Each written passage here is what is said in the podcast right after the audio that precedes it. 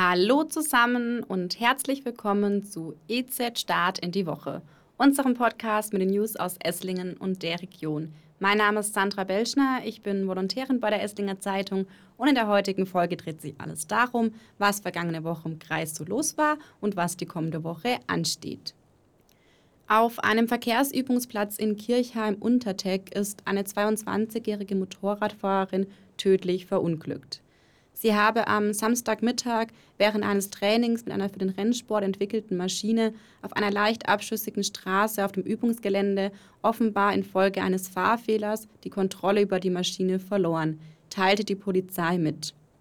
Trotz der Versorgung durch Ersthelfer und den Rettungsdienst starb sie noch an der Unfallstelle.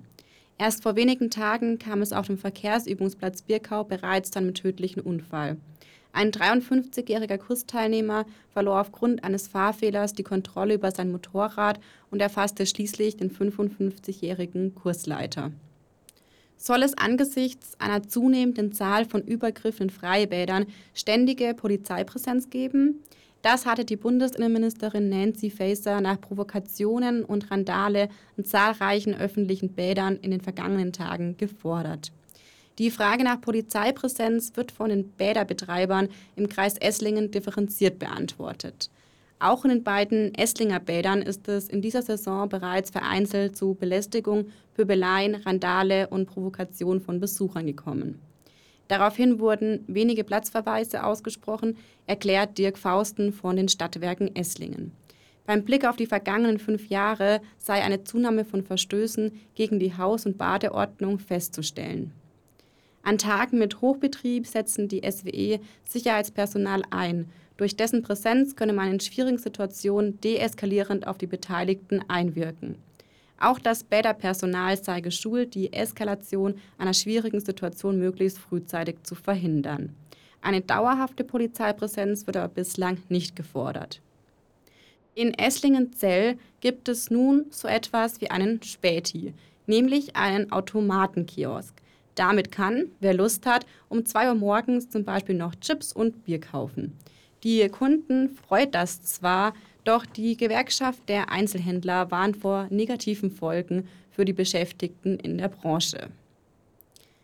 Bei einem Einsatz der Feuerwehr, die zu einem Brand in einer Tiefgarage in Hohengären, einem Teilort in Waldmannsweiler, ausgerückt war, ist eine Leiche gefunden worden. Die Einsatzkräfte sind nach Polizeiangaben um kurz nach 14 Uhr informiert worden, dass Rauch aus einer Tiefgarage in der Ringstraße aufsteigt. Mehrere Fahrzeuge der Polizei, der Feuerwehr und der Rettungsdienste rückten aus. Vor Ort habe man ein brennendes Auto vorgefunden, das von der Feuerwehr gelöscht wurde.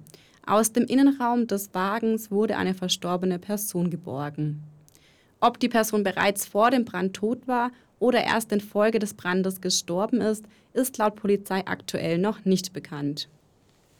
Nach jahrzehntelangem Vorlauf ist jetzt endlich Spatenstich für die S-Bahn in Neuhausen. Am Dienstag gibt es in der Zeitung einen Rückblick und Ausblick auf das Großprojekt S-Bahn-Verlängerung und der Frage wird nachgegangen, warum das Ganze so lange gedauert hat. Am Wochenende wird Esslingen voller turnender Kinder sein denn das Landeskinderturnfest steht an und es werden bis zu 6000 Kinder erwartet. Außerdem steht der Esslinger Burg ein Musikwochenende bevor. Am Freitag gibt die Band Revolverheld ein Konzert, am Samstag steht Helge Schneider auf der Bühne und am Sonntag tritt die Musikerin Katie Melua auf. Und auch nächste Woche hören wir uns wieder mit den News aus Esslingen und der Region. Bis dahin, alles Gute, vielen Dank fürs Zuhören und kommt gut durch neue Woche.